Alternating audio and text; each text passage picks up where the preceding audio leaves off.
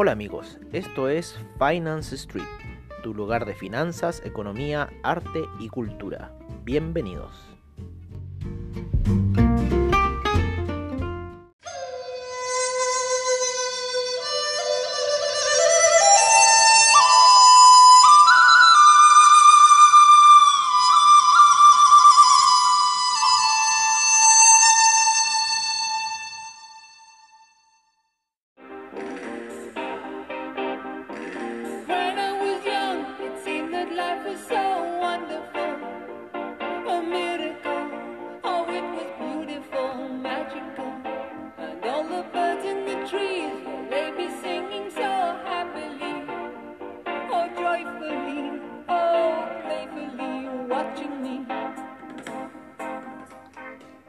Hola amigos de Finance Street y bienvenidos a esta sesión de apertura de mercados.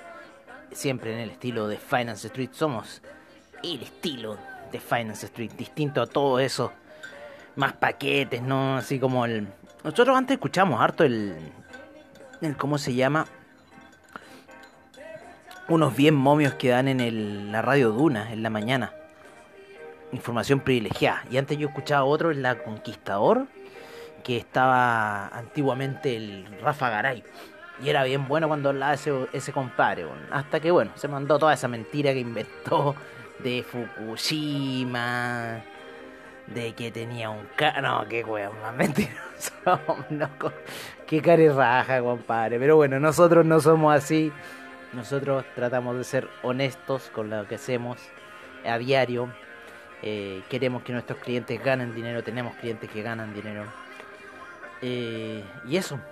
Pero saben los riesgos que nosotros siempre decimos en todos los podcasts sobre los riesgos de estos mercados.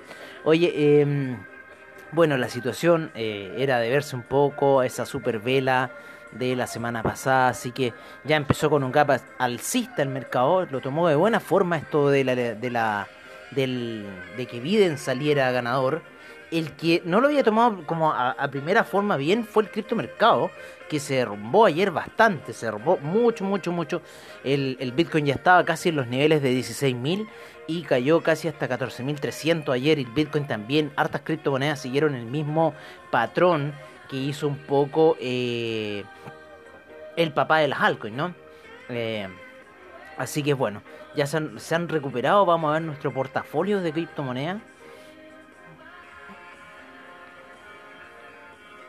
Vamos a ver nuestro portafolio de criptomonedas, cómo se encuentra. Se encuentra alcista, especialmente el Monero, que lo estábamos viendo bien bajo, se está derrumbando bastante. Sin embargo, la caída de ayer, al parecer, fue un rebote. El que está bastante positivo, el Bitcoin Bowl, está subiendo fuerte Bitcoin Bowl, recuperando harto terreno perdido. Ya lleva un 12,6% en 24 horas.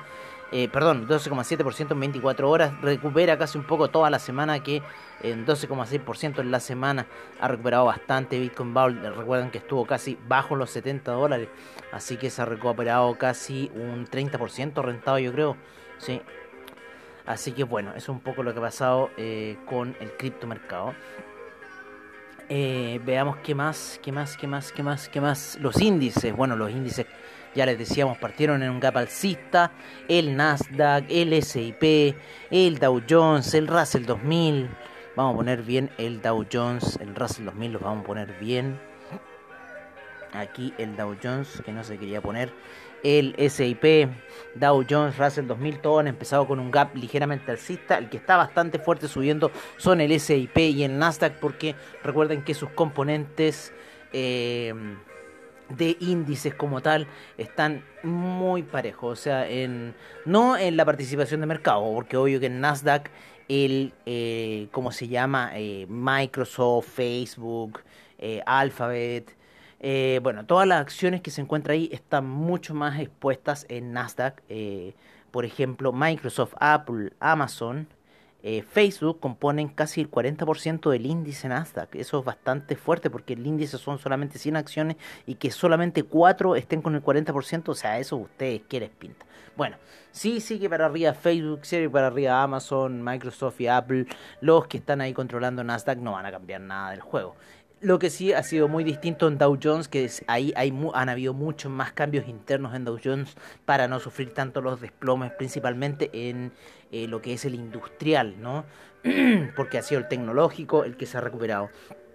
Eh, y bueno, el SIP tiene también una misma composición, sin embargo, como son 500 principales acciones, no tiene tanta exposición como si lo está el Nasdaq en esas cuatro principales acciones que les decíamos. Eh, pero bueno, están siguiendo un patrón más o menos similar. El despertar del DAX aún no empieza. El índice español yo creo que bueno, van a empezar con el ligero gap alcista. Eh, lo que estamos ahí como un pequeño retroceso, parece que está ocurriendo pequeños retrocesos dentro de la plata, dentro del el oro, ¿no es cierto? Que el oro también había llegado bastante alto, había empezado con un gap alcista, el platino también está empezando a retroceder, el cobre empieza en un camino alcista, empieza ya en 3,15 y lo más probable es que vaya a buscar esos 3,21 que tuvo hace dos semanas atrás. ¿Vale? Así que en esa super alza que había llegado y luego después caída hasta buscar esa media de 200 periodos la semana eh, antepasada y después la viene a buscar la semana pasada con con el latigazo que ocurrió en eso eh, perdón de las elecciones de Estados Unidos el día martes. El petróleo empieza ya alcista en sus primeras operaciones, llega a la media de 200 en gráficos de una hora, generó mucho soporte esa media, no quiso traspasar los 37,03 y empieza un retroceso, se encuentra ya casi entrando a la zona de 38, nosotros estamos con una orden de venta eh, a los niveles de eh, los 38,45. Así que estamos esperando, tenemos un stop loss súper alto para esa orden, estamos con un mega hedge y estamos viendo qué va a pasar, si esto va a seguir en una situación alcista, que podría ser, o eh, bueno, o la va a lateralizar. Vamos a ver ahí, todavía se encuentra por debajo de la media de 50 periodos, llega a la media de 20 periodos, está queriendo salir ahí en gráficos de una hora, pero dejaremos esa situación stand-by.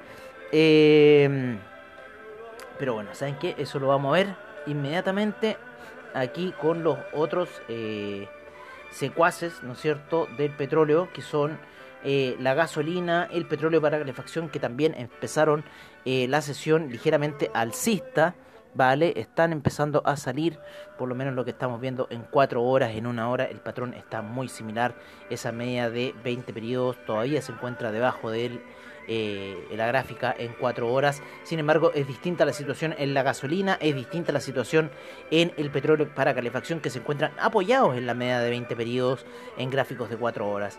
El que llega ya a la media de 200 periodos, como habíamos dicho un poco, fue el gas, el que empieza con un ligero gap bajista y llega a niveles de 2,83 donde está aproximadamente esa media de 200 periodos pasando. Estuvo en 2,79 la media de 200 periodos, sin embargo llega aquí a un punto clave en gráficos de 4 horas a la media de 200 periodos. Así que ahí está haciendo algunas pequeñas velas como de cambio.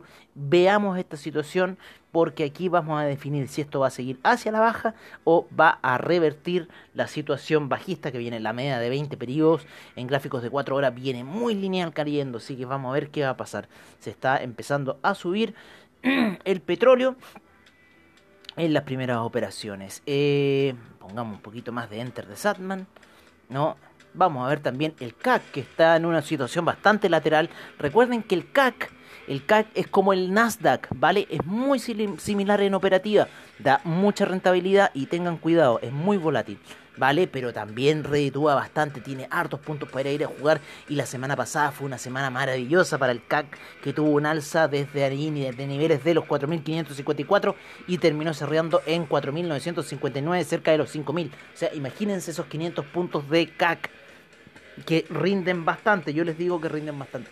Así que créanme cuando se los digo. Tengan cuidado si al operar CAC. Ojo, tengan cuidado, ¿vale? Es el único consejo que les doy. Eh, ya habíamos hablado un poco de los otros índices, ¿no es cierto? Estamos viendo un poco la situación ahí con el Russell 2000.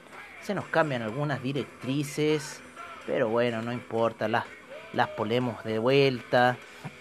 En el Dow Jones también unas operaciones que teníamos más apostando hacia otros patrones nosotros jugamos un poquito más, más suave, no, no como los, eso, esas jugadas tipo cogote de un lote, Pero está bien, Cocota, así, se, así hay que jugar en realidad, así hay que moverse en realidad. Oye, vamos a ir con los secuaces del oro, que son el franco suizo, el dólar index, eh, el euro. Hay mucha, mucha, mucha, mucha presión eh, porque hubo una caída bastante fuerte. Ya el, el franco suizo abrió bajo los 0,900, está en 0.899. Está en una zona bastante compleja el franco suizo y no sabemos si va a seguir depreciándose, o sea, apreciándose el franco suizo, que le impulsaría la caída, o empezaría un retroceso, ¿vale? El dólar index está en los niveles mínimos, está en, en un soporte bastante fuerte de los niveles de 92,16 ese, ese soporte era muy fuerte, lo teníamos marcado hace mucho tiempo atrás, había llegado, sin embargo había salido de ahí y ya eh, ahora, eh, bueno, volvió nuevamente a esta situación. El dólar index se encuentra atrapado ahí. Lo mismo que para el euro, que está en la zona de 1.188, ya que la zona 1.190 eh, también ha sido una zona bastante determinante para el euro, ¿vale? En el oro también estamos subiendo, ya está en 1955. Quizás podríamos tener unas regresiones durante la semana eh, a ir a buscar esa media de 20 periodos en gráficos de 4 horas para ir a apoyarse, lo más probable. Si traspasa esa media, podría ir a buscar la de 50, pero todo el camino para el oro al parecer se ve alcista, ¿vale? Y para el franco suizo, si eso ocurre, sería un camino bajista. Así que bueno, veamos ahí qué va a pasar. Han empezado las primeras operaciones de las divisas, han empezado las primeras operaciones del oro, eh, también de los índices, está súper disparado el Nasdaq subiendo. Eh, ya lleva aproximadamente más de 200 puntos en lo que ha, subido. Imagínense eso en un lote. Estamos hablando de 20 mil dólares de ganancia así de fácil. Pero también agarrándose la guata como loco. Salvo que tengamos la espalda suficiente en la cuenta para poder hacer una operación de ese tipo. Así que bueno. Estamos viendo esa alza en lo que es el eh, índice por ahora. en lo que es el criptomercado luego de esa caída que en el Bitcoin en el Bitcoin llegó a la media de 50 periodos en gráficos de 4 horas y rebotó y vuelve a estar ahora por sobre la media de 20 periodos en gráficos de 4 horas. En el Ethereum cayó hacia la media de 20 periodos y ahí generó el rebote en gráficos de 4 horas, ¿vale? Así que seguimos viendo un poco esta perspectiva de 4 horas, esta, esta perspectiva también del rompimiento de la resistencia que había sido en Ethereum, que está bien abajo, en los 383, 374 estaba esa zona de resistencia ya desde el año pasado. En Bitcoin estaba aproximadamente también en la zona de 14.000, la zona de resistencia, sin embargo ya estamos en 15.000 con eh, 15.500, eso está un poco en criptomercado en estos minutos. ¿Cuál puede ser nuestra perspectiva? En este minuto puede seguir siendo alcista. Eh, porque bueno, ocurrió el halving en el, en, el, en el Bitcoin y cosas así. Así que bueno, vamos a ver qué va a seguir pasando. Vamos a ver qué va a seguir eh, ocurriendo en el criptomercado. Estamos recién despertando las primeras operaciones. Todavía no empieza el despertar de Wall Street, así que estamos todavía en esta especulación. El Nasdaq está subiendo súper fuerte en estas primeras operaciones. Los máximos del Nasdaq se encuentran aproximadamente en los niveles de 12.400.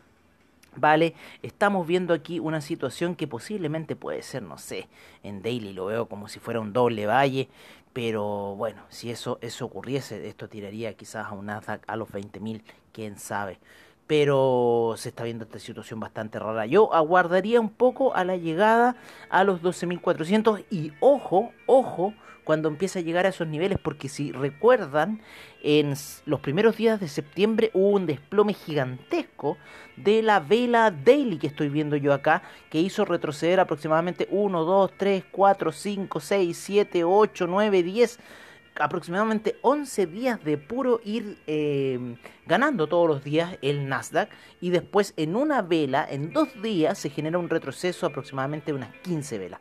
Así que un poco hay que estar atento a esas situaciones porque cuando el Nasdaq se cae, se cae. Y ahí yo les digo, esa caída fue brutal porque esa caída fue casi... fue casi como mil puntos de caída. Fue brutal. A ver. Esa caída fue de los 12.420, que fue el máximo. Ojo, que fue el máximo y fue el precio de apertura. abrió los 12.420 y ahí se cayó hasta los 11.581 el Nasdaq esa vez. O sea, estamos hablando de que aquí en un lote fácilmente se hubieran ganado 90 mil dólares en 24 horas.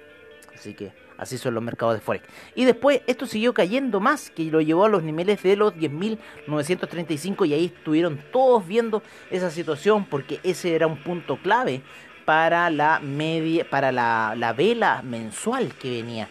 Si rompía esa situación podía desplomarse más. Pero bueno, no lo hizo, reventó un poco y sin embargo ahí nos dejó. Así que bueno, eso es lo que estamos viendo. Recuerden también el CAC. El CAC es, el, CAC es como el Nasdaq. También da mucha rentabilidad. Así que hay que tenerle un ojo, amigos de Finance Street. Nosotros aquí lo tenemos. Vamos a ver quizás la primera operación en China. Ya el índice chino empieza a arrancar fuerte. También les recomendamos el China 50. ¿no? que es un índice bastante fuerte, que deja bastante rentabilidad y está empezando a avanzar ya eh, de forma poderosa en las primeras operaciones. Eh, está subiendo fuerte el China 50. Eh, así que está tomando de bastante buena manera. Hay que recordar que China 50 ya se encuentra cerca de sus máximos históricos también, de 16.572. Así que bueno, estamos en zonas bastante comprometedoras en lo que estamos viendo. Y eh, vamos a ver la gráfica de China 50, pero en diario, porque la estoy viendo en una hora.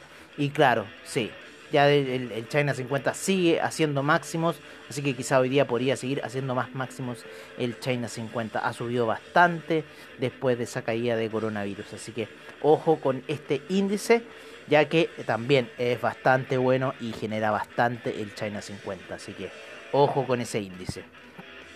Como le decimos nosotros aquí lo estamos monitoreando de cerca para saber la situación que está pasando. Lo vamos a poner aquí abajito con el Dow Jones. Ahí te voy a dejar acomodado si yo puedo ver las operaciones de Nasdaq. Así que bueno, estamos con el Nasdaq, estamos con operaciones abiertas y estamos dejándolas subir porque bueno, ya están rentando pero de una forma ya de locos, de locos. Así que bueno, estamos ahí viendo un poco lo que va a ocurrir con estas situaciones de apertura de mercado luego de que ya en cierta forma se estuviera confirmando de que Biden va a ser el presidente de los Estados Unidos.